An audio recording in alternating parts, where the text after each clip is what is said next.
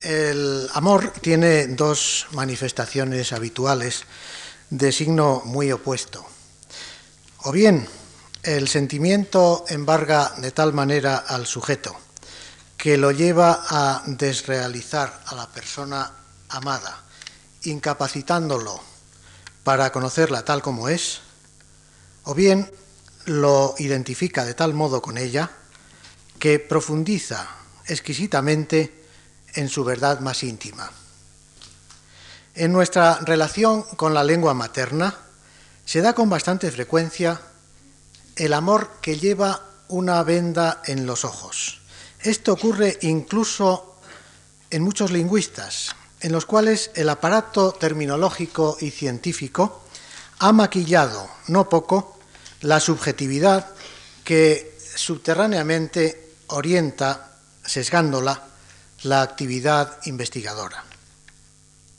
Pero también el lingüista puede sentir aquel amor que se entrega al conocimiento cada vez más hondo y comprensivo del objeto amado.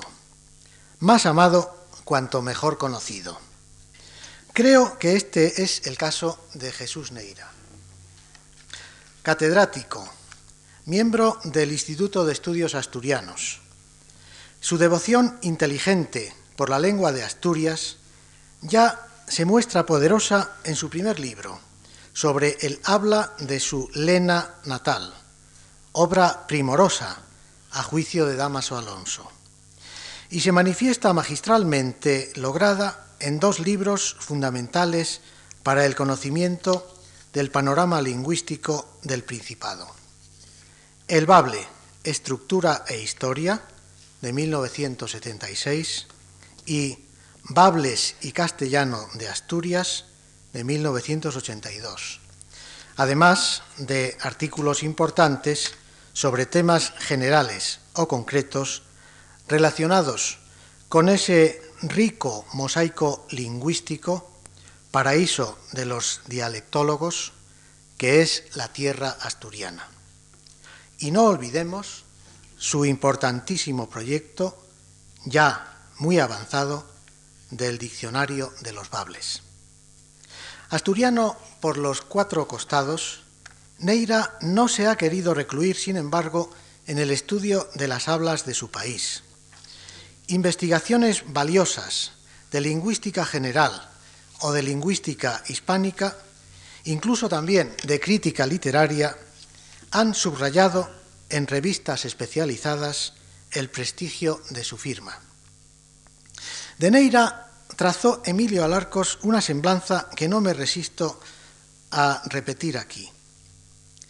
Sólidos y largos conocimientos, agudeza de observación, tranquila y demorada elaboración del pensamiento y sobre todo sobria expresión humilde y modesta exposición del que dice cosas profundas como espontáneas y naturales, como si estuviesen al alcance del común de las gentes.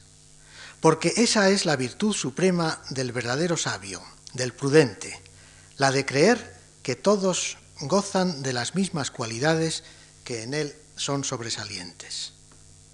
Pero vamos a escucharle ya y vamos a escucharle en la vertiente que le ha ganado el más alto respeto como estudioso, en la especialidad en la que el nombre de Jesús Neira es obligado punto de referencia en todas las bibliografías, la realidad lingüística de Asturias.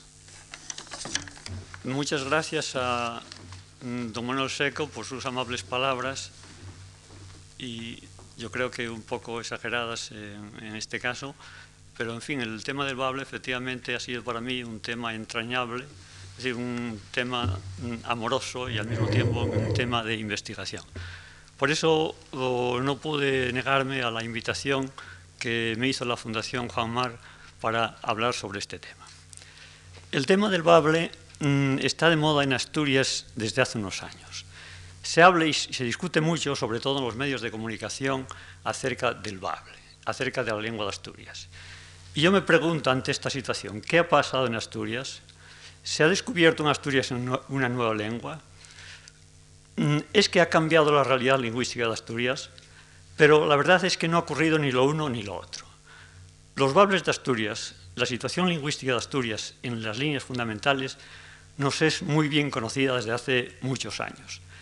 A finales, a comienzos de este siglo XX, publicó don Ramón Méndez y El dialecto leonés. Y en esa obra, a partir de esa obra, conocemos en lo fundamental las líneas generales de los bables asturianos, su repartición geográfica, su relación con las otras lenguas peninsulares y mm, posteriormente, precisamente por el impulso dado por don Ramón, los estudios sobre las hablas de Asturias, sobre las lenguas de Asturias, han continuado ininterrumpidamente. Y se han sucedido las monografías sobre hablas vocales, las visiones de conjuntos o estudios problemas en particular. Podemos decir que quizá no hay ninguna región o hay muy pocas regiones españolas que estén estudiadas tan minuciosamente como Asturias en lo que a la lengua se refiere. Yo creo que quizá si, si separamos Cataluña, ninguna región como Asturias ha sido tan profundamente estudiada en cuanto a la lengua. Mm, por lo tanto, no se ha descubierto efectivamente nada fundamental en estos últimos años sobre la lengua de Asturias. Ahora, ¿ha cambiado la situación lingüística de Asturias? Pues tampoco ha cambiado la situación lingüística de Asturias. La situación de hoy lingüísticamente en Asturias es la misma que la hace 50 años, 100 años o 200 años. Esto no, no es sorprendente y en realidad lo mismo que ocurre en Asturias ocurre en el resto de España. Los hechos lingüísticos eh, tienen su ritmo evolutivo propio que no coincide con lo de los hechos de tipo político o de tipo so social. Podemos decir que todo lo que en la sociedad ocurre se refleja en la lengua. Es decir, la lengua es como un fino radar que recoge las palpitaciones de la sociedad. Pero el ritmo de los hechos lingüísticos es un ritmo propio, es decir, sigue una marcha que no se corresponde. Por eso, en el curso de una historia humana, podemos asistir a grandes cambios, a grandes revoluciones políticas o sociales, pero en cambio no nos es posible asistir a un cambio lingüístico. El cambio lingüístico mmm, es, podríamos decir, imperceptible. Ahora, ¿por qué ocurre esto? Ocurre esto por el carácter mismo que tiene la naturaleza de las lenguas humanas. La lengua mmm, es una obra anónima y colectiva. Todos los que hablan la lengua intervienen en ella, la van moldeando y todos van aportando la historia de esa lengua. Y las innovaciones que se van introduciendo en la lengua podemos decir, para ser admitidas por todos, para ser lengua de todos, tienen que ser sancionadas individualmente. Por ese motivo, la lengua sigue su ritmo evolutivo propio y podemos nosotros asistir a un cambio verdaderamente importante en el aspecto político-social, como decíamos, pero no podemos asistir a un salto lingüístico, no podemos asistir a una revolución lingüística. Ahora, por lo que se refiere a, a la mm, a la situación lingüística de Asturias, como decimos, eh, mm, esta no se ha alterado en, todos este, este tiempo, no ha sufrido ningún acontecimiento importante. Entonces podríamos decir, ¿a qué se debe ese problema de por qué el bable se pone de moda en los medios de comunicación, el, el tema del bable? La causa de estos hechos, es decir, la causa de esta moda del bable, mm, no, no se basa ni en la realidad lingüística de Asturias, ni se basa en los estudios que se han hecho sobre el bable, sino que está relacionado con un problema extralingüístico, en un problema político. España, en el paso a la democracia, se constituyó en lo que se ha llamado el Estado de las Autonomías. Mm, en este proceso autonómico, en este paso a la democracia, en que España se constituyó en el Estado de las Autonomías, hay dos regiones españolas que fueron como las inductoras de este gran cambio. Estas regiones fueron Cataluña y el País Vasco. Estas dos regiones, más tarde se incorporará también Galicia, eh, mm, venían reclamando, especialmente el País Vasco y Cataluña, eh, su independencia o su autonomía basándose en sus en condiciones, en razones de tipo histórico. En cada una de estas lenguas había como una cultura propia y sobre todo una lengua perfectamente diferenciada frente a las otras lenguas y esto era, como, podemos decir, como una base precisamente para reclamar eh, su autonomía o su independencia. Pues bien, efectivamente, en estas regiones, en Cataluña, el País Vasco, Galicia, la lengua es una, mm, hay una lengua perfectamente diferenciada frente al castellano. En el caso de Cataluña y Galicia, lenguas vivas y con una rica tradición literaria desde la Edad Media. Y en el caso del País Vasco, una lengua única, especial dentro del mundo románico occidental, que tenía una personalidad propia. Pues bien, eh, en esta mm, creación del Estado de las Autonomías, cada región trata de potenciar eh, su personalidad, lo que ahora se dice tópicamente, su identidad, sus señas de identidad. Es decir, entonces cada región potencia lo que considera característico suyo. Y por lo que se refiere a Asturias, algunos han creído que Asturias tendría quizá más personalidad si tuviese además una lengua propia, como la tienen los catalanes, vascos o gallegos. Y entonces piensan en esta línea imaginaria que esto podría lograrse fácilmente, teniendo en cuenta que en Asturias existe una peculiaridad lingüística bien conocida, que es la que conocemos con el nombre de bable. Pues bien, esta peculiaridad lingüística, este bable, estos bables de Asturias, podrían transformarse en la lengua de Asturias, en el bable de toda Asturias, y de esta manera Asturias tendría más personalidad en el concierto español. Este planteamiento, mmm, podríamos decir patriótico, eh, de exaltación regional, es indudablemente, hay que reconocerlo, es un planteamiento ingenuo y es un planteamiento erróneo. Es un planteamiento ingenuo y erróneo por dos motivos principales que en realidad ya hemos aludido. En primer lugar, porque la lengua es una creación anónima y colectiva. Es decir, la lengua no se crea por una decisión de un hablante o de un grupo de hablantes, ni la lengua se dirige también por la decisión de un hablante o de un grupo de hablantes. La lengua es anónima y no hay ninguna institución que dirija la lengua. Las academias y otras instituciones similares no crean la lengua, puesto que la lengua ya está creada cuando se crean las academias, ni la dirigen la lengua, puesto que la lengua sigue su ritmo propio, sino que las academias tienen indudablemente una función nobilísima y muy difícil de cumplir, que es tratar de reflejar en cada momento la conciencia de los hablantes, la conciencia que el hablante tiene de la lengua aunque informulada, la conciencia de la unidad y de la normalidad de la lengua. Eso es, el misión, es la misión de las academias de las lenguas o es la misión de los organismos rectores, es decir, ver cuál es el rumbo que en cada momento va tomando la lengua, pero eh, por una decisión propia en un momento determinado, decir, ahora vamos a crear una lengua y vamos, esta lengua va a tener estas características, esto hay que decirlo mm, mm, radicalmente, es algo totalmente imposible. Por otra parte, también es un error mm, relacionar la personalidad con la lengua, puesto que, mm, como decíamos antes, indudablemente la lengua mm, se moldea en cada hablante. La, lengua se moldea en cada hablante, de manera que cualquier persona al hablar, yo mismo, cualquier persona, eh, su modo de hablar, en cierta manera, refleja las características suyas, pero refleja también las características de su grupo y las características de su nación. Es decir, que nosotros al hablar, en realidad, podremos decir que al hablar se refleja la personalidad, pero la lengua no crea la personalidad. Es decir, que no por hablar de un modo creamos nuestra personalidad, sino la relación es, inversa. Es decir, que hablamos de una manera determinada porque nuestra personalidad es de esa manera determinada. Es decir, que eh, la lengua en este aspecto no crea la personalidad, sino que la refleja. Por ese motivo, no hay una coincidencia en principio entre lengua y nación y lengua y divisiones regionales. No la hay.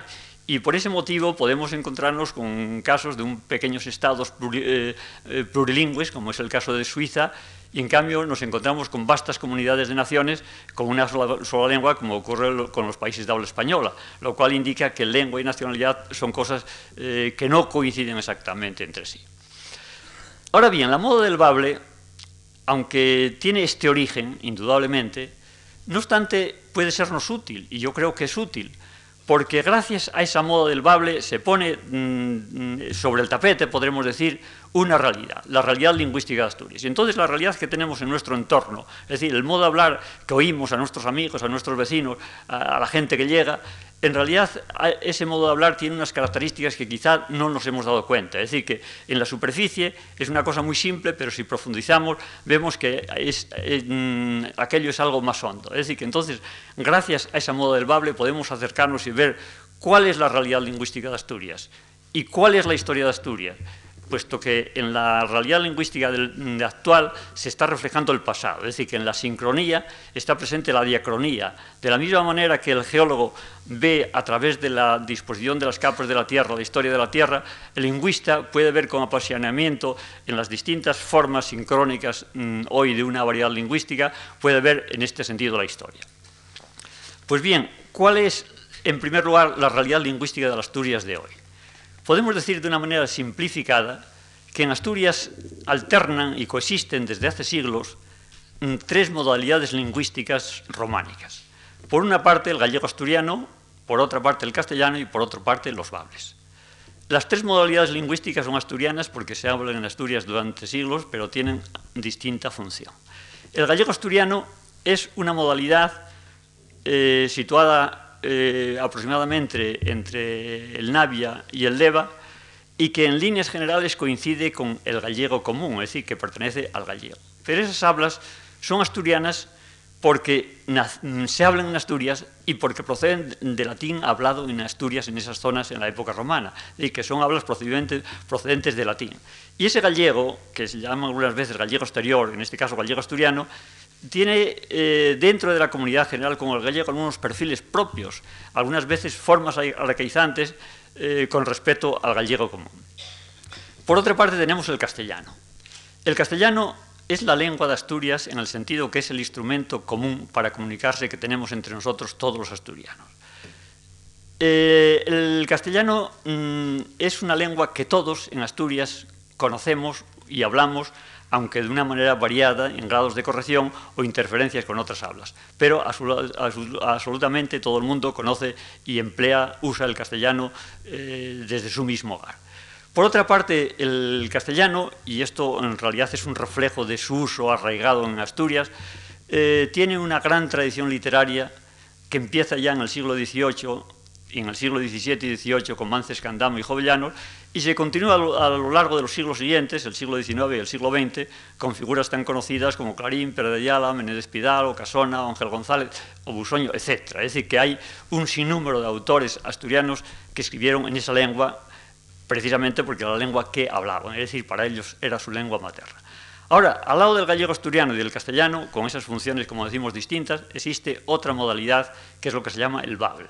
Es decir, existe un conjunto de hablas románicas procedentes de latín hablado en Asturias, pero hablas que no son, por su origen, ni gallegas ni castellanas, sino son auténticamente asturianas, es decir, proceden inicialmente de latín hablado en esos territorios, y esas hablas románicas son las que se conocen desde la época de Jovellanos con el nombre de dialecto asturiano o también el término bable.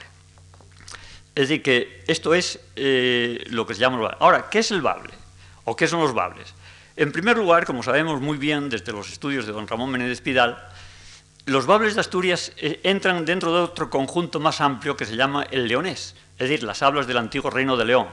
Y a su vez, esas hablas del antiguo reino de León, ese leonés, está encajado dentro de otra área mayor que son las lenguas centrales, el bloque de lenguas centrales constituidas por el castellano, el leonés, el aragonés, el, navarro, el riojano, todas esas hablas frente a dos grupos marginales, es decir, el, catalán valenciano y el gallego portugués. Es decir, que el bable está situado precisamente en ese bloque con esas otras lenguas circundantes con caracteres semejantes a ellas.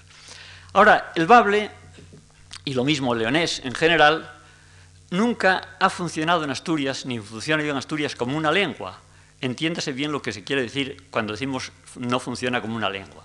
Al decir lo que cuando hablamos, eh, hablamos de español o francés, una lengua, lo característico de una lengua es que los distintos mm, dialectos o hablas que la integran, de ellos ha surgido espontáneamente una norma supralocal, es decir, una norma que no es de ningún lugar, pero es una norma aceptada implícitamente por todos. De manera que cuando nosotros decimos en castellano sí señor, de esta manera, fonéticamente, sí señor, esta norma lo mismo puede ser de un, español del norte que del sur, que un español americano. Es decir, que es una norma no de un sitio determinado, sino es una norma de todo el español. Pero en cambio, si decimos sí señor o sí señor, entonces esa es una norma dialectal. Una norma dialectal no quiere decir que sea una norma inferior, sino que es una norma que tiene una localización geográfica precisa. Y entonces el que dice sí señor, sabemos perfectamente que ese es un español meridional, o el que dice sí señor dentro de España sabemos que es un español meridional, no es un español del norte. Es decir, que son variedades dialectales que tienen una localización geográfica precisa. En cambio, la norma correcta, si decimos casas, la palabra casas no es de ningún sitio, es, es una palabra del español de todos los sitios y puede ser pronunciado lo mismo por un hispanoamericano que por un español de cualquier zona. Bueno, eso es lo que se entiende en el sentido de lengua. Es decir, no lengua en oposición a dialectos, puesto que eh, toda la lengua en realidad se compone de un grupo de dialectos o de hablas. Eh, en este aspecto, el bable eh, los distintos bables de Asturias no han generado espontáneamente una lengua común, es decir, no ha surgido una norma supralocal. una norma válida para todos los sitios. De manera que en Asturias cada bable tiene un arraigo en una zona determinada. Y esa zona, esa característica de esa zona, es extraña para los hablantes de otras. Así, por ejemplo, si decimos la palabra cases, la forma cases, al oírla en Asturias, se nos asocia un punto concreto que es el asturiano central, no todo el asturiano central, la mayor parte del asturiano central. Pero en cambio, para los de Occidente de Asturias o para los Orientes de Asturias, para un hablante de Llanes o de Luarca, esa forma es una forma extraña, no porque sea castellana, no, porque esa eh, forma Cases no, no la entiende y la palabra casas pues es la palabra bable, que coincide en este caso con la castellana, pero considera la palabra casas como una forma extraña. Y al revés, en, el centro de Asturias, cuando se haya un señor eh, de una zona no central que dice casas, eh, que dice casas, puede parecer que aquello es, castellanismo, pero no es castellanismo, puesto que juntamente con la palabra casas puede decir, pues, o madreñas, puede decir madreñas ferrás, y claro, cuando se dice madreñas ferrás, evidentemente ese conjunto de dos palabras indica claramente que estamos dentro de, un habla dialectal, es decir, un habla occidental o un, vamos, en este caso, pues eh, un habla occidental que podría ser lo mismo, pues, eh, de, alguna zona del centro. Y lo mismo que decimos en estas palabras, podríamos decir otras muchas. Si decimos en Asturias, por ejemplo, una palabra como fiu, pues la palabra fiu nos asocia a la zona del centro de Asturias. Pero en cambio, si decimos una forma como fichu, para decir hijo, pues nos mm, localiza el hablante, mm, mm, ese hablante de una zona determinada del occidente de Asturias. En cambio, si decimos hiu o hiyu, nos asocia con un extremo oriental. Lo mismo, si decimos una forma como tuna, con ese sonido tan especial, el hablante queda localizado como una zona de Asturias, del occidente de Asturias. En cambio, si dice yuna o yuna, se localiza como una zona del centro. Es decir, que las formas que podemos recoger de los bables nos sitúan en una zona determinada, concreta, localizada, pero no existe una norma eh, válida para todo el conjunto, es decir, una norma supradialectal. Y la norma supradialectal, en este caso, la cumplió precisamente el castellano. Ahora, esta, este, este mosaico de bables, esta riqueza de bables, que como decía muy, bien Manuel Seco, pues eh, entusiasma a los dialectólogos, no es que proceda de una fragmentación románica anterior, es decir, que nunca ha existido un bable, es decir, nunca ha existido una lengua toda Asturias, sino la situación actual es la situación originaria, es decir, la situación surgida en la fragmentación del latín. Es decir, que esas hablas de Asturias, esos bables de Asturias, son lenguas románicas asturianas, son lenguas que proceden de los distintos dialectos latinos hablados en las distintas zonas de Asturias. Ahora, esos bables eh, tienen, son entre sí muy diversos. De manera que existen bables con una gran personalidad lingüística, existen bables con muy poca personalidad lingüística, bables, bables que están muy próximos al castellano. Generalmente, y se da esta particularidad que en las zonas populosas, en las zonas de las grandes ciudades, de las grandes villas, eh, el bable que predomina es un bable muy castellanizado o un bable muy próximo al castellano. En cambio, en las zonas rurales, en las zonas alejadas, del centro, del occidente o, del, oriente, hay eh, unas formas bables más puras, es decir, con una mayor personalidad lingüística, pero al mismo tiempo más reducidas geográficamente. Se da en este sentido esta, particularidad. De tal manera que nos encontramos que eh, rasgos, por ejemplo, de los más característicos de los bables de Asturias, como por ejemplo el sonido de la chevaqueira, un sonido, único en el conjunto románico español, el che, este sonido es exclusivo de una zona del occidente, de una gran amplia zona de occidente. El sonido de la hacha aspirada es, característico del oriente. Y en el centro, pues tenemos, eh, como veremos más tarde, en la zona sur algunos rasgos muy característicos. En cambio, en la zona del centro, eh, prácticamente los rasgos eh, típicamente bables, los diferenciadores del castellano, son mínimos.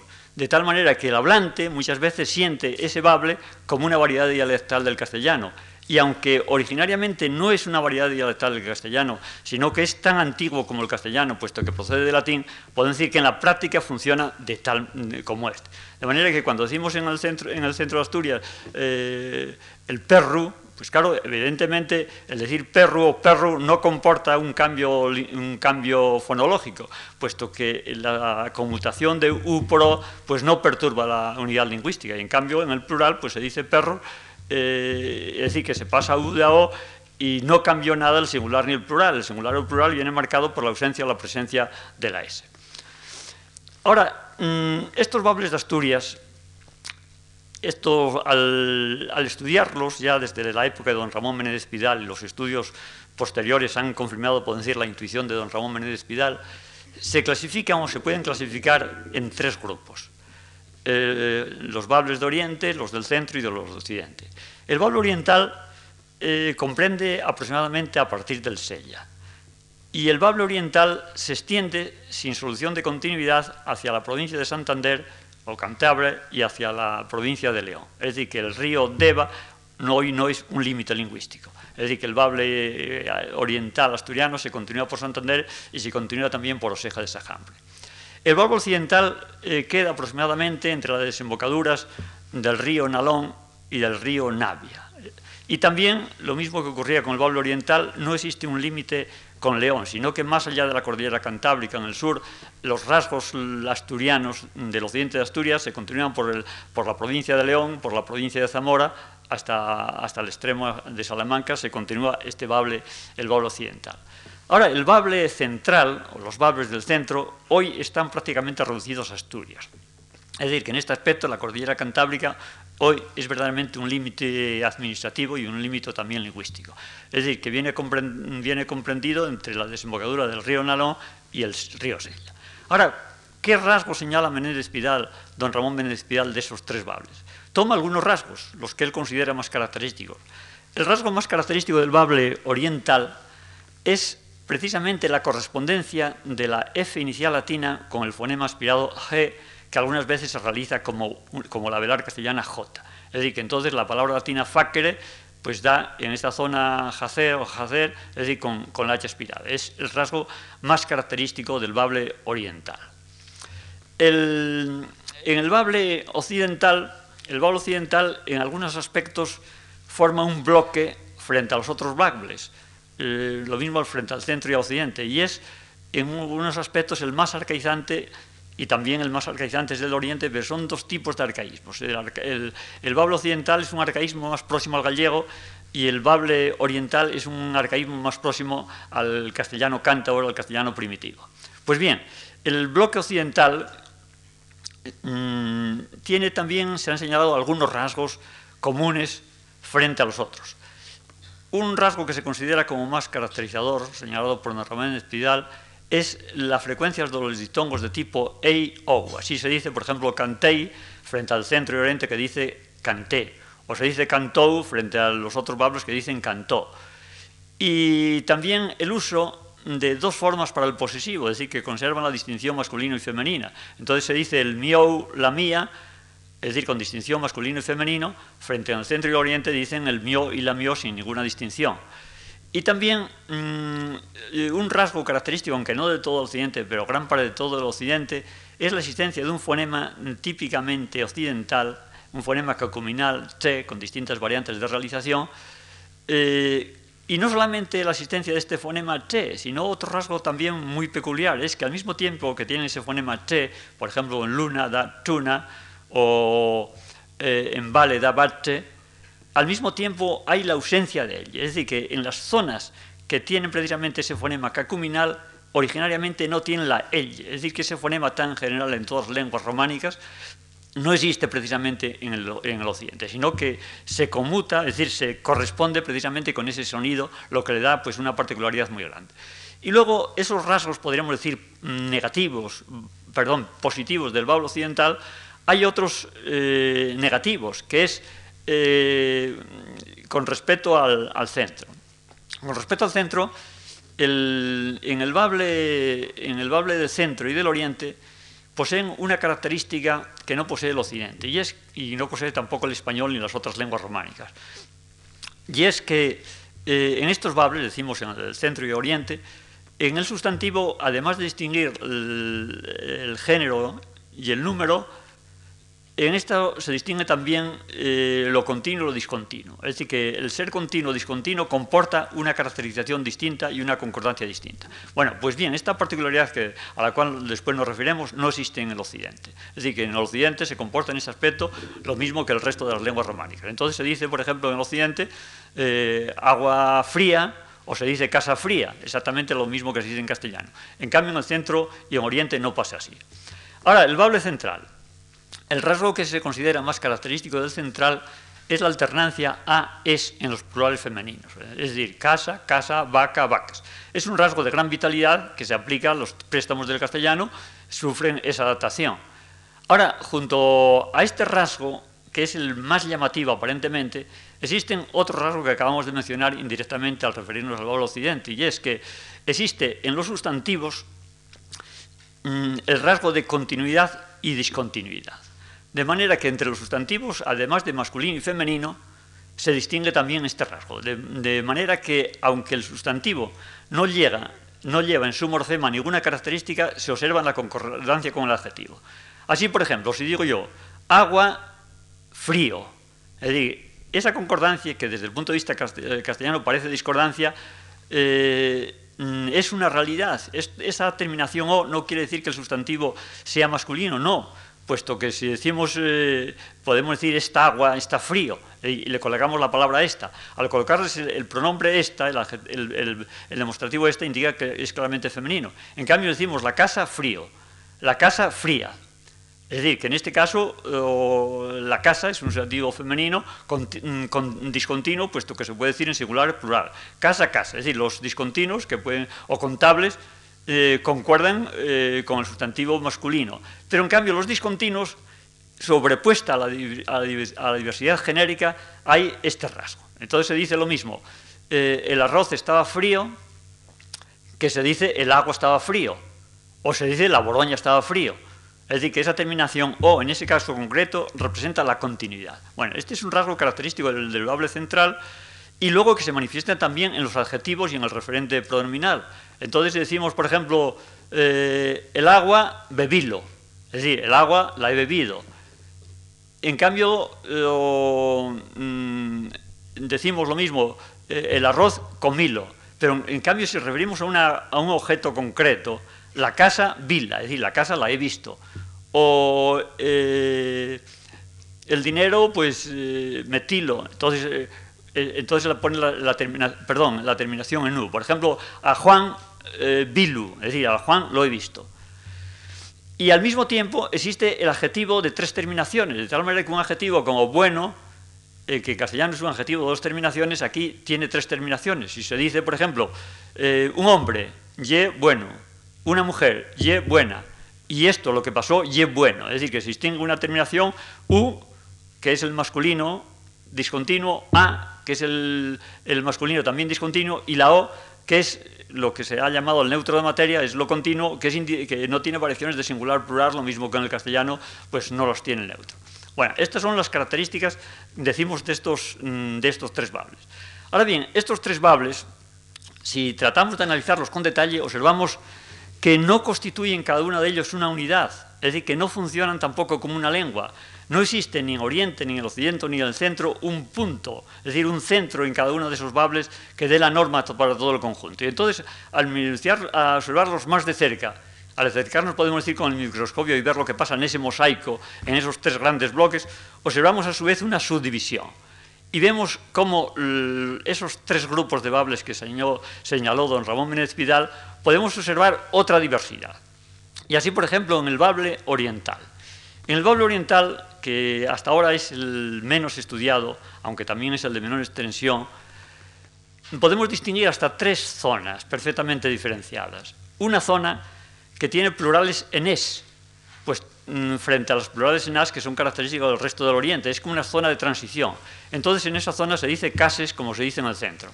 Pero esa zona ya tiene eh, la H, en este caso la J, procedente de la F latina, pero aunque se dice cases, se dice jacer. Y luego otra zona intermedia que ya dice casas y se dice hacer con H aspirada. Y luego otra tercera zona próxima a Santander tiene, ya tiene rasgos característicos de Santander, Por ejemplo, en los pronombres, en vez de decir como en el centro dioi, dioyos, es decir, le dio, les dio, en ese caso dice dioli, diolis. Eh, se pierde el fonema she, que tiene en el centro y que tiene en el oriente. Entonces, en vez de decir, por ejemplo, eh, eh, chabón, pues se dice jabón. O en vez de decir mujer, eh, se dice mujer. Es decir, que el fonema she, en este caso, ha sustituido por el g. Y por otra parte, un sufijo muy característico de todo el bable, de todas las zonas asturianas, como el sufijo in, en este caso pasa a ser empleado más bien el sufijo uco, que es también característico de Santander.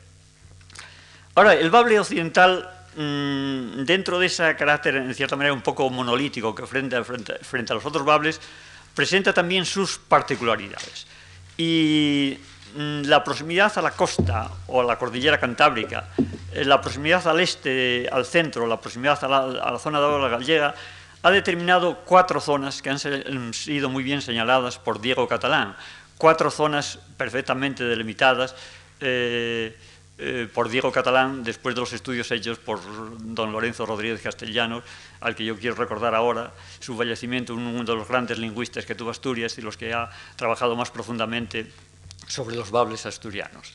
Pues bien, eh, mmm, como decimos, Diego Catalán basándose sobre todo en los estudios de Rodríguez Castellano, distingue cuatro zonas. La zona A, que él llama la zona de las mmm, tierras bajas del este. En esta zona eh, tiene el vocalismo occidental. Es decir, dicen cantei, dice cantou, en vez de canté, cantó. Eh, mmm, pero en cambio, en el consonantismo, es un consonantismo propio del central, es decir, que dicen lluna, o dicen mujer, o dicen llover, o dicen cabaña, o peña, es decir, lo mismo que en las zonas centrales próximas. Los otros rasgos son comunes. Luego, la zona inmediatamente inferior, es decir, las zonas de, los mm, de las tierras altas del este. Esta zona coincide con la anterior en el vocalismo, es decir, dicen también cantó, cantó, es decir, esos ditongos de tipo decreciente pero ya tiene un, un, consonantismo típicamente occidental y más lejos del castellano. Entonces en esta zona se dice chuna, eh, se dice bache, para decir val, valle, valle, eh, se dice chover, para decir llover, se dice eh, chave, llave, en vez de la n geminada correspondido en este caso a n, es decir, en vez de decir cabana, cabaña como el otro, se dice cabana, o en vez de decir eh, frente a la forma peña, se dice pena.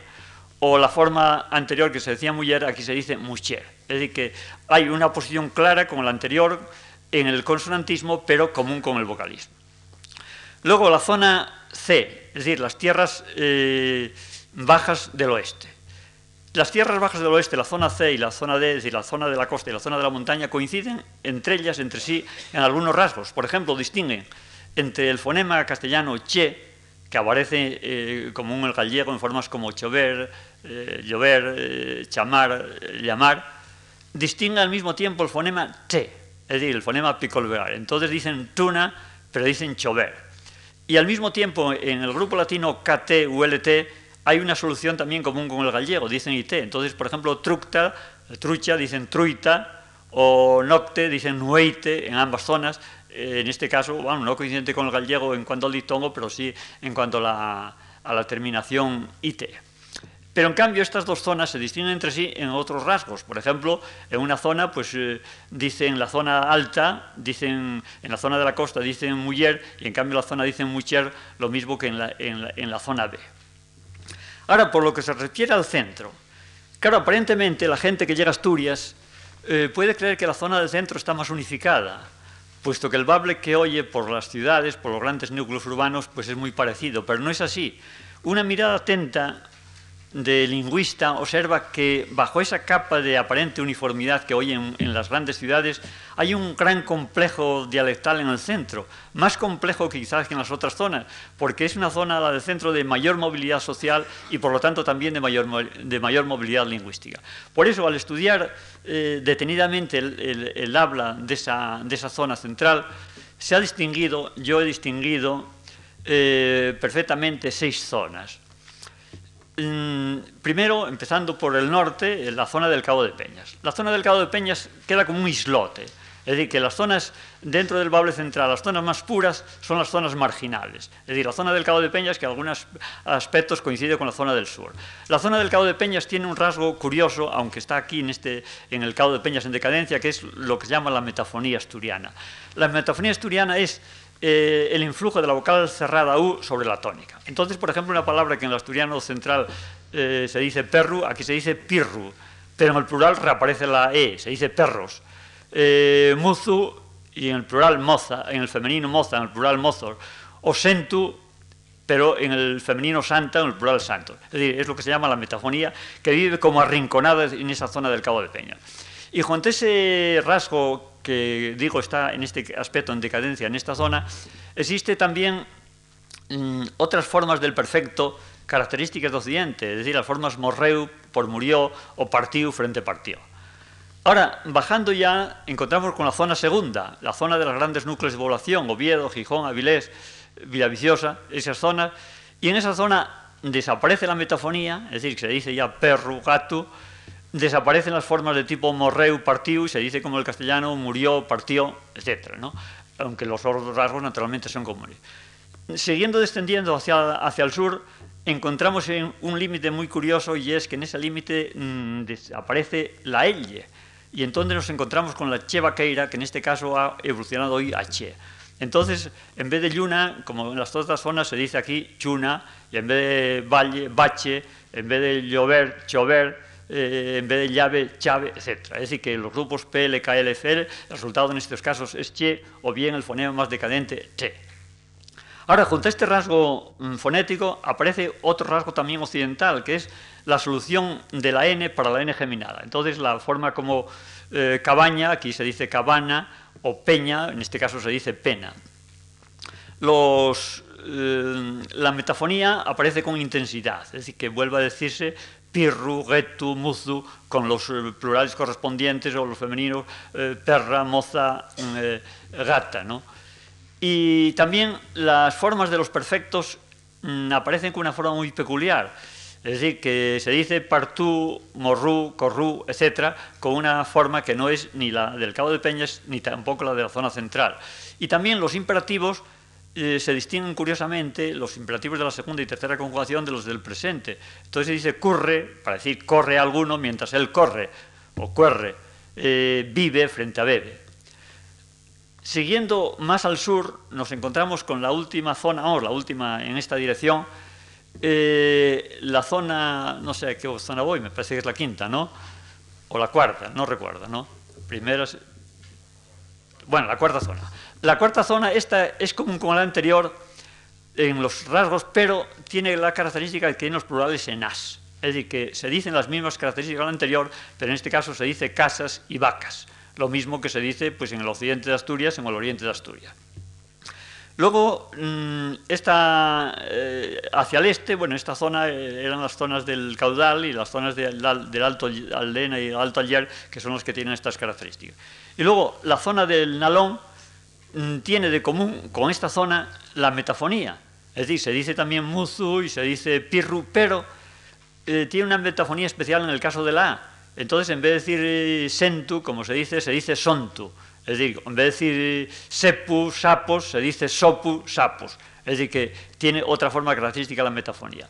Pero por otra parte, en esta zona desaparece la chevaqueira, es decir, la chevaqueira en esta zona ha desaparecido, entonces se dice ya llover, llama, valle, etcétera, lo mismo que en las otras zonas del centro. Pero en cambio lo que persiste es la n procedentes de n geminada, entonces se dice pena y se dice cabana. Y por fin ya llegamos a la última zona, la, zona sexta, que es la zona, podríamos decir, eh, en transición con el oriente, coincide con la zona del centro, es una zona de plurales en es, no tiene la chevaqueira, pero eh, mm, tiene la concordancia del, adjetivo discontinuo continuo en u. Entonces en esa zona se dice boroña frío o, agua frío o boroña eh, o, pan seco, es decir, las terminaciones en este caso es en. Es decir, esto son a grandes rasgos las divisiones dentro de los bables. Claro, después de este panorama trazado un poco esquemático y un poco apresuradamente, pues teniendo en cuenta los innumerables rasgos que podríamos considerar, podríamos decir que es un panorama muy complejo yo diría que es un panorama efectivamente complejo, pero podría decir al mismo tiempo, un poco contradictoriamente, que es, que es todavía más complejo, pero al mismo tiempo más simple. Podemos decir, en la profundidad es complejo, pero en la superficie es simple. ¿Por qué es más complejo? Es más complejo porque podríamos haber incluido otros rasgos, porque habíamos incluido, podríamos incluir la entonación, que es como la música del discurso, que es muy importante para caracterizar una lengua o un dialecto. Podríamos considerar también el vocabulario, léxico, que también tiene una gran importancia para caracterizar la lengua. Pero eso hemos prescindido de esto. Pero al mismo tiempo el panorama es más sencillo. Es más sencillo ¿por qué? Es más sencillo porque de hecho la gente se entiende. De hecho no existe conflicto lingüístico. No hay un encuentro entre dos comunidades eh, por motivos de lengua. Ese conflicto no existe. No existe un verdadero bilingüismo en Asturias, fuera del territorio de habla gallega, por las razones que acabamos de decir. En primer lugar, no existe porque existe una lengua común, una lengua supralocal, que es el castellano, en la cual todos nos entendemos. Y por otra parte, mm, el bable es un conjunto de lenguas, un conjunto de hablas, un conjunto de lenguas funcionales en la terminología de Coserio, que eh, cada cual tiene su arraigo en un territorio determinado. Entonces, no hay conflicto lingüístico, puesto las gentes al relacionarse entre sí se entienden perfectamente. ¿Por qué? Porque todas tienen el castellano como punto de referencia, es decir, porque el castellano se ha aprendido al mismo tiempo que los bables. Entonces, esa referencia al castellano, ese punto de referencia al castellano, hace que la comprensión entre ellas sea eh, perfectamente válida. Es decir, que no hay en este sentido conflictos de, de comprensión, puesto que hay una adaptación desde el comienzo. Por otra parte, hay que recordar, como decíamos antes, que los bables están dentro del leonés y el leonés está dentro del bloque central. Es decir, que bables y castellanos forman desde los orígenes un bloque unitario y además han, estado en relación entre sí. Entonces, las proximidades que tenían desde los orígenes, podemos decir que se han ido haciendo mayores a lo largo del tiempo. Y entonces, gracias a eso, pues hay la facilidad de pasar de una forma a otra. De manera que bables y castellano en Asturias no se ponen como lenguas opuestas, sino son, podríamos decir, lenguas complementarias. No entorpecen el uso de las lenguas, no entorpece la riqueza verbal de los asturianos. Yo, creo al contrario, la enriquece. Es decir, el, hecho de, de, poder usar, hay momentos determinados en que los asturianos no encontramos la palabra adecuada en el castellano y tenemos que eh, recurrir a una palabra nuestra, una palabra que oímos y decimos esto mm, viene mejor. En este caso no encuentro otra traducción a la palabra exacta, es decir, que el castellano, el, bable muchas veces aparte de, poder ser usado como vehículo total de expresión literaria, puede servirnos para expresarnos en el castellano con mayor rigor. Es decir, que esa es, eh, en esencia, podríamos decir, eh, la realidad lingüística de Asturias. Ahora podríamos plantearnos el problema. Y esa realidad lingüística asturiana, eh, ¿cómo es posible? Es decir, ¿cómo es posible esa complejidad en el fondo y esa sencillez en el uso? Podríamos decir que la explicación de eso está en la historia. Está en la historia, puesto que, como decía antes, eh, en la lengua de hoy está reflejado el pasado y un conocimiento profundo del presente solamente se conoce a través del pasado. Es decir, que eh, solamente una comprensión del pasado, un conocimiento profundo del pasado nos, nos, permite comprender el presente. Entonces el lingüista estudia, yo he estudiado, y los otros lingüistas hemos estudiado con verdadera pasión, eh, Mm, ver cómo el pasado, el pasado lejanísimo, perdura en nuestros modos de hoy. Es decir, cómo esas capas geológicas viven como fósiles lingüísticos, pero fósiles lingüísticos vivos, puesto que le llamamos fósiles por decir de alguna manera, pero no son fósiles, puesto que desde el momento que la lengua se usa no es un fósil, pero solamente lo es desde un punto de vista relativo. Ahora, ¿cuál es la historia de Asturias? Es decir, que la realidad lingüística asturiana como la realidad lingüística de otras regiones españolas, está basada en la historia de Asturias. ¿Y cuál es la historia de Asturias? Podemos recordar brevemente, mm, rápidamente, algunas características de, la historia de Asturias y ver sus repercusiones en la lengua. Tenemos que empezar por la base de que Asturias, en los, de los datos más remotos que tenemos de Asturias, de la época de los griegos y de los romanos, de los historiadores griegos y romanos, Asturias no formaba en aquellos tiempos una realidad administrativa como es hoy. Es decir, no existía una Asturias con esos límites por el norte, por el sur y por el este y por el oeste que conocemos. No. Asturias era un conjunto de pueblos, de pequeñas tribus, como ha estudiado muy bien Caro Baroja. En todo el norte de España eran clanes, tribus pequeñas, reducidas, no había grandes ciudades. Ahora, dentro de esa diversidad de pueblos, indudablemente con diversidad de organización política, social y también tenemos que suponer lingüística, eh, en Asturias había mm, tres grandes grupos de pueblos.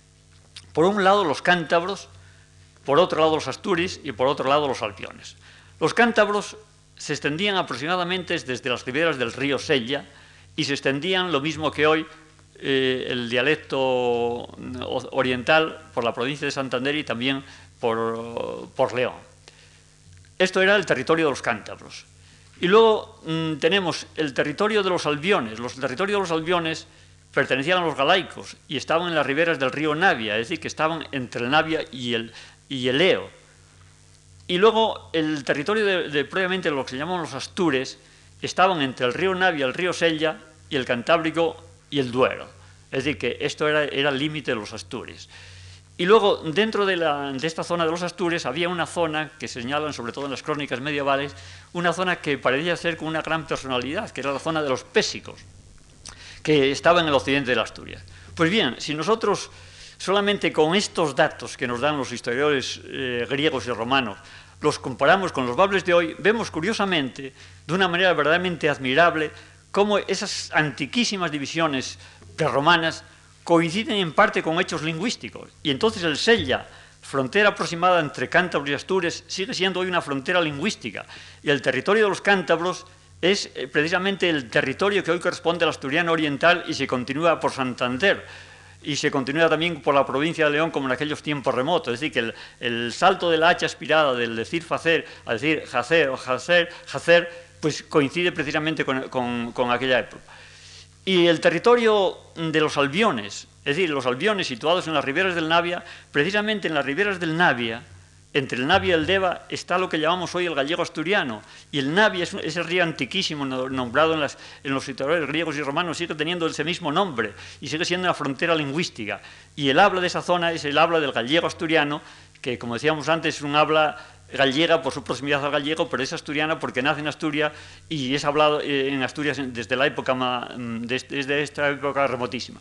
Y luego vemos también cómo dentro de los Asturias no hay una frontera, es decir, la, cordillera cantábrica no es una frontera. Y, hoy, como en la época de los romanos, en la, la provincia de León, pasando las montañas de León, en el occidente de León, el Bable de Asturias se continúa también por, por, León, es decir, que no hay en este sentido una frontera lingüística, es decir, que estas antiguísimas divisiones en realidad se continúan. Y luego el mismo territorio de los pésicos, señalado aunque no tan claramente, también se corresponde a lo que es el Bable occidental, el Bable occidental que forma también como una unidad, como un bloque muy característico eh, más diferenciado frente al castellano que el bable de Centro y del Oriente, forma también una unidad relacionada con ese territorio de los pésicos. Luego más tarde llega la romanización. Asturias, como es bien conocido, fue romanizada, como todo el norte, fue una romanización tardía, difícil, lenta, pero intensa. A última hora, ya sabemos que fuera del territorio vasco, todas las lenguas habladas en el norte y en el resto de España quedaron englobadas en el latín. Es decir, las lenguas no murieron, porque en realidad las lenguas nunca mueren. Las lenguas eh, pasaron al latín y cambiaron ese de latín. Es decir, que entonces el, latín penetró en todos los rincones de Asturias y las lenguas aborígenes, es decir, las lenguas anteriores, desaparecieron y quedaron englobadas en el latín. Ahora, ¿cuál es el latín llevado a Asturias? El latín llevado a Asturias hay que partir de la base de que en esas, en esas zonas del norte no había ciudades, no había grandes ciudades, ni grandes ni pequeñas, no había ciudades. Y entonces el latín se difundió a través de los colonos, a través de los soldados. Es decir, se difundió forzosamente un, latín dialectal, un latín diversificado. Entonces las pequeñas comunidades agrícolas y ganaderas de la, región de aquella época antiquísima y que se continuaron después, pues el latín se moldea, es decir, cada comunidad rural moldea su latín. Es decir, que eh, aunque no tenemos testimonios de aquella época, aunque apenas tenemos testimonios de esa época, tenemos que suponer, eh, teniendo en cuenta lo que ocurre hoy, que mm, el latín en Asturias forzosamente era un, latín fragmentado, era un latín diversificado. Más tarde, eh, la caída del Imperio Romano fue un hecho notable desde el punto de vista político, histórico, pero indudablemente no cambió la, forma de hablar de las gentes. Al día siguiente de una revolución, las gentes siguen hablando lo mismo. Voy a decir, estalló una revolución, pero lo dicen en la misma lengua del día anterior. Es decir, que indudablemente la lengua no cambia. Es decir, que el latín el imperio romano terminó, pero el latín continuó hablándose. Ahora, aunque el latín continuó hablándose, perdió fueron perdiéndose paulatinamente las relaciones con Roma, es decir, faltó el centro unificador, faltó el centro que daba la norma, faltó el centro que contrapesaba esa tendencia a la diversificación lingüística. Y por eso, al cabo de, de cierto tiempo, al cabo de siglos, de esas variedades de latín, aisladas ya de la norma latina, de la norma romana, pues entonces esas variedades de latín, esos dialectos de latín se convirtieron en lenguas independientes, que es lo que ocurrió precisamente a los bables de Asturias. Los bables de Asturias, como los bables de otras regiones españolas, se convirtieron en las lenguas regionales, es decir, en las lenguas, en las lenguas románicas. El, el periodo visigótico, mm, hay que suponer que en Asturias simplemente se aflojó esa tendencia unitaria desde el punto de vista lingüístico y la nueva tendencia unitaria desde Toledo no afectaría para nada a Asturias, teniendo en cuenta que los pueblos del norte en realidad estuvieron semi-independientes de los visigodos. Es decir, los visigodos apenas influyeron en estos pueblos, que gozaron en cierta manera de más libertad aún que en la época romana. Luego más tarde viene el periodo, eh, la invasión árabe. La invasión árabe y la reconquista posterior es decisivo en la transformación del mapa lingüístico de la península ibérica. Todas las lenguas de la península ibérica, románicas, sabemos, tienen una dirección norte-sur como consecuencia de la reconquista. A medida que avanzaba la reconquista, la lengua de los repobladores pues, iba mm, ocupando los distintos territorios. Pues bien, en Asturias, en este sentido, mm, hay que recordar que Asturias fue el primer reino cristiano, es decir, el primer núcleo de la resistencia asturiana el primer núcleo de resistencia cristiana fue Asturias. Y fue precisamente una zona concreta de Asturias, una zona cántabra, es decir, fue Cangas d'Onís. El hecho de que Cangas d'Onís fue la primera capital no fue una casualidad, ni mucho menos. Fue que Cangas d'Onís era el centro mm, de un pueblo cántabro muy importante, el pueblo de los badinienses, que estaban entonces en expansión por las mm, riberas del río eh, el Esla y del Sella. Y ese pueblo cántabro en expansión hizo que el primer núcleo de resistencia fuese allí. Y entonces ese primer reino cántabro, que luego se fue extendiendo, en aquella época hay que destacar, como han señalado algunos historiadores, que no, en aquella época no podemos decir que empezó la reconquista, porque aquellos pueblos, eh, aquellos pueblos cántabros no se sentían continuadores de la monarquía visigoda y los, los, territorios que iban conquistando nunca habían sido suyos, por lo tanto aquellos territorios en realidad no los sentían como reconquista. Pero más tarde este primitivo reino cántabro, que como decimos no ocupaba toda Asturias, sino contaba el territorio de los cántabros y, Santander y norte de Burgos hasta llegar con el territorio de los vascones, más tarde este, este, territorio se expansiona y entonces la capital se traslada a Oviedo. Al trasladarse la capital a Oviedo el panorama cambia. Entonces cuando se traslada la capital a Oviedo y se ensancha el territorio ocupado, entonces a Oviedo acuden gentes de la nobleza goda, gentes distinguidas en, lo político, en lo militar, en lo cultural, en lo económico, en lo artístico, y es decir, que se refugia la nobleza goda en Asturias, en Oviedo. Entonces Oviedo viene a ser como la nueva Toledo y se siente ya continuadora de la reconquista. Entonces empieza propiamente la reconquista. El, rey de Asturias eh, se le considera el título de imperator, era un título honorífico, pero no tan honorífico, es decir, que el resto de los príncipes cristianos reconocían al rey de Asturias como el continuador lejano de, la monarquía visigótica. Ahora, ¿qué repercusión tiene esto desde el punto de vista lingüístico? Pues indudablemente, como decíamos al principio, todos los hechos eh, repercuten en la lengua, más o menos, ¿no? Entonces, en la corte de Toledo, en la corte de Oviedo, se traslada, como ha, como observado bien don Ramón Menéndez Pidal en los orígenes del español, eh, rasgos característicos del habla toledana. Es decir, que el habla toledana pasa a ser norma en algunos aspectos en el habla obetense, en, el lenguaje literario obetense, en el lenguaje de, las crónicas obetenses y también tenemos que suponer en, rasgos de la ciudad de Oviedo. Incluso algunos rasgos tan característicos como los plurales en es, que hoy tan característicos de Asturias, quizá eh, sean mm, de este origen, es decir, sean modas surgidas precisamente en esa zona del centro por el influjo obetense. Ahora, mm, la norma de Oviedo esa norma cortesana débil, no obstante, no modificó la situación de Asturias lingüísticamente, sino que Asturias siguió siendo un conjunto de valles, un conjunto de regiones, de zonas, con una unidad lingüística, una diversidad lingüística muy grande. Por eso hoy nos encontramos, cuando vemos ese mapa de Asturias, vemos cómo a pocos kilómetros de Oviedo, al norte o hacia el sur, hacia el este y hacia el oeste, nos encontramos con ese salto. Entonces nos encontramos de repente que pasamos de, de Lluna a Chuna, o pasamos de veiga a vega, o pasamos de cabana a cabaña, o pasamos de, agua, de agua, frío, eh, agua frío a agua frío. Es decir, que todas esas isoglosas en torno a Oviedo, es decir, a los pocos kilómetros de Oviedo, nos indican que, nos indican que esas, esas barreras lingüísticas no se rompieron sino que en Asturias continuó eh, esa diversidad dialectal y el habla obetense fue una, una norma más dentro de ese centro que le hizo una forma más compleja, pero no borró. Por eso nos encontramos hoy que, como al norte de Oviedo o al sur de Oviedo, en la zona del Cabo de Peñas y en la zona del sur, hay a veces concordancias, concordancias que nos hablan de, una, de un área compacta, rota precisamente por las novedades de la zona de Oviedo. El reino de Asturias se ensancha y cuando a medida que se ensancha el reino, la capital se traslada a León. Al trasladarse la capital a León, eh, la lengua al otro lado de la cordillera ya se uniforma, se unifica hay que también recordar que en esa época primera del reino asturiano, el territorio de la antigua Castilla pertenecía al reino de Asturiano, es decir, Castilla es una parte del reino asturiano y más tarde del reino de León. Entonces, en Asturias, eh, en ese territorio que se va conquistando y se va repoblando al otro lado de la cordillera, la lengua se unifica, se nivela.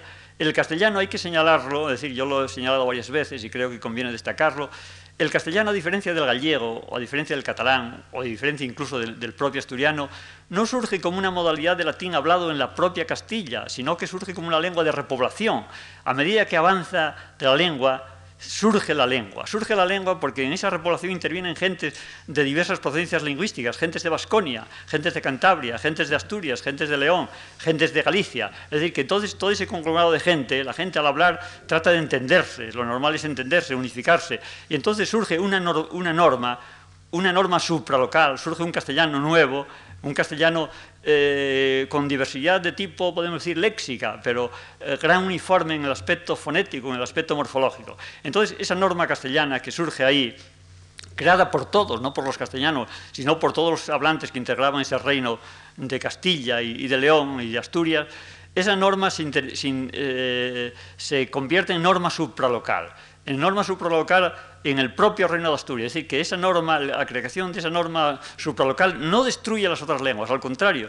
Yo creo, contra lo que suele suponerse algunas veces, que la existencia de una norma supralocal, una norma común, permitió el que esas pequeñas hablas pudiesen permanecer como una joya en un pequeño rincón. Es decir, que podemos permitirnos el lujo de una pequeña zona de Asturias tener una particularidad que es nuestra, que es muy nuestra, muy del otro, muy de un valle determinado, pero es que al mismo tiempo tenemos otra lengua que nos sirve también para entenderlo.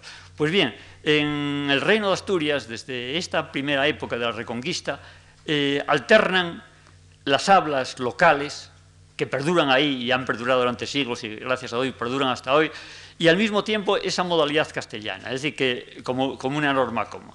Y así llegamos hasta la época moderna. Los asturianos intervinieron pues, en la conquista de América, intervinieron en todas las, en todas las eh, a la reconquista española, pero naturalmente el vehículo común era el castellano, lo cual nos suponía avanzar, pues abandonar las lenguas primitivas que tenían cada uno en su región, sino significó simplemente un enriquecimiento. Y llegamos en los siglos XIX y XX donde se produce un cambio importante en Asturias, como en otras partes de España, quizá en Asturias un cambio más importante. Asturias había sido predominantemente una, región eh, agrícola y ganadera y también marinera. Ahora surge la Asturias industrial, la Asturias minera.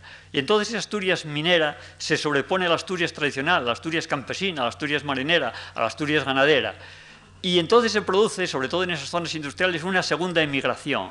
Como la época lejana de la época de, de Oviedo como capital, se produce ahora una emigración de las gentes de otros sitios de España, especialmente pues gentes de Galicia, gentes de Castilla, gentes de Andalucía, me refiero a gente no cualificada, es decir, trabajadores. Al mismo tiempo hay una inmigración pues, de gentes cualificadas, técnicos, en distintos grados. Entonces esa migración se vuelve a producir precisamente en la zona central, en la zona que había sido precisamente la más colonizada también en esa época antigua. Y entonces se produce, como siempre, al contacto de distintas normas un acercamiento. Naturalmente, el, vehículo común entre la gente que llega de Cataluña, o de Galicia, o de Asturias, o de Galicia, o, de Andalucía, pues es el castellano. Es decir, el castellano es el vehículo común, pero cada cual tiene su castellano o su lengua propia. Y entonces ese castellano, esas lenguas que traen los inmigrantes, se mezclan con las lenguas indígenas, con las modalidades indígenas, con las modalidades autóctonas. Y entonces se produce, curiosamente, por una parte, que mm, esos nuevos hablantes influyen en el ambiente de, eh, asturiano, pero al mismo tiempo son influidos por ello. Es decir, que aunque se habla muchas veces de invasión de una lengua sobre otra, yo creo que es un error. En realidad las lenguas no se invaden en este sentido una de las otras, se interpenetran. Y la lengua, siempre una lengua presta y es prestada, es decir, las lenguas se interpenetran entre sí. Y en este sentido, precisamente en las zonas centrales de Asturias, es donde las zonas donde el castellano ejerce mayor influjo, que ya lo venía ejerciendo anteriormente, y eso es el resultado que llegamos hasta ahora. De tal manera que podemos decir que, en resumidas cuentas, y para concluir, porque esto es demasiado largo, podemos decir que mm, la situación lingüística de Asturias mm, de hoy es un resultado de la historia de Asturias. Y en la historia de Asturias hay tres modalidades perfectamente diferenciadas. Existe el gallego asturiano, existe el castellano y existe los bables. Las tres modalidades eh, intrínsecamente hay que destacar que ninguna lengua es superior a otra. Todas lenguas, independientemente de su tradición literaria, de su extensión y de su población, tienen la dignidad propia del lenguaje humano. Y toda lengua que verdaderamente se habla, se puede decir uno todo lo que quiere, si tiene verdaderamente genio para ello, y se puede decirlo y se puede decir eso con belleza. Es decir, que en este sentido, no hay, eh, si una lengua no tiene tradición literaria, puede inventarla, es decir, puede tenerla, puesto que la lengua nosotros la moldeamos al hablar. Y en este sentido, pues todas las lenguas están al mismo nivel. Ahora, aunque están al mismo nivel en cuanto a dignidad, de la misma manera que ningún hombre es superior a otro, aunque uno puede tener una categoría social y otro otro, pero como hombres son todos iguales, pues en las lenguas ocurre lo mismo. Es decir, las lenguas están todas a la misma dignidad y es la dignidad propia del lenguaje del hombre. Pues bien, estas tres lenguas en Asturias tienen distinta función, como hemos dicho. El gallego asturiano es la lengua de una zona concreta de Asturias, es decir, es la lengua propia, autóctona, entre el Deva y, eh, perdón, entre el Navia y el Eo. Los, los bables son también las lenguas para quien nos habla y en los lugares que se habla son las lenguas de otros sitios de Asturias, del centro, del oriente y del occidente. Y el castellano es la lengua común de toda Asturias que todos hablan y entienden perfectamente. Ahora bien, como últimamente mm, se han creado ciertas eh, confusión, es decir, el estado de las autonomías repercutió, podemos decir, un poco peligrosamente en esta cuestión, un poco confusamente en esta, en esta cuestión, y algunos pensaron que para que Asturias fuese más Asturias, para que ese mapa autonómico se correspondiese más con el mapa lingüístico y que Asturias tuviese más personalidad, debería tener una lengua propia. Entonces se crearon algunas confusiones en torno a los bables y el castellano. Y entonces, en este sentido, yo creo eh, conveniente decir mm, unas puntualizaciones finales en relación con lo dicho, y es lo siguiente. En primer lugar, que el castellano, hay que decirlo, es lengua de Asturias. Es lengua de Asturias porque es la lengua que se habla en Asturias, en la que todos nos entendemos de manera espontánea. No se trata solamente, como algunas veces se dice, de que el castellano sea más rentable o que es, es, más útil aprenderlo porque así nos entendemos para andar por el mundo. No, yo creo que no se trata de una cuestión de rentabilidad. Yo creo que es algo más que una cuestión de rentabilidad. Yo creo que el castellano es simplemente lengua materna de los asturianos. Todos hemos aprendido el castellano en nuestra propia casa. Algunos hemos aprendido el castellano y los bables al mismo tiempo. Otros han aprendido solamente el castellano. Y para muchos asturianos no existe ninguna lengua de comunicación, ningún instrumento para expresarse más que el castellano. ¿eh? Esto hay que decirlo con claridad. Ahora bien, eh, al mismo tiempo que existe el castellano, existen los bables. Y los bables son también lenguas de Asturias, son vehículos de expresión y vehículos de comunicación y vehículos en los cuales se pueden expresar coloquialmente y literariamente, es decir, que tienen toda la capacidad propia de una lengua. Cualquier lengua humana, como dije antes, hables en un territorio reducido amplio, es posible elevarlo a la categoría literaria. Pero lo que no existe ni ha existido es un bable único para toda Asturias. Es decir, no ha existido una lengua para toda Asturias, puesto que la lengua, es decir, que bables y castellano no se oponen entre sí, es decir, que no existe un bable como una alternativa del castellano. Y cuando desgraciadamente, infortunadamente, se ha querido crear un bable como una alternativa del castellano, lo que ha resultado fue un lenguaje de exhibición, no un lenguaje de comunicación.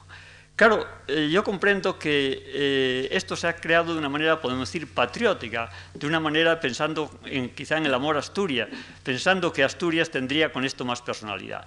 Pero yo creo en esto, francamente, que es un error. Como dije antes, la personalidad no la da la lengua, la personalidad la tiene el individuo, la tiene la religión. Y la lengua refleja esa personalidad. Cualquiera de nosotros al hablar en nuestro de hablar estamos reflejando lo que somos y estamos reflejando el lugar de donde somos y estamos reflejando la nación donde somos. Asturias, en el concierto de las regiones españolas, tiene una personalidad clara. No necesita imitar a ninguna región. Esta personalidad clara de Asturias la tiene hoy en la Asturias minera, industrial, campesina, tiene una personalidad clara. Tiene también en su historia, la historia de Asturias y la historia literaria de Asturias, y precisamente un aspecto de su personalidad es precisamente su peculiaridad lingüística, la peculiaridad lingüística que brevemente acabamos de hablar. Nada más.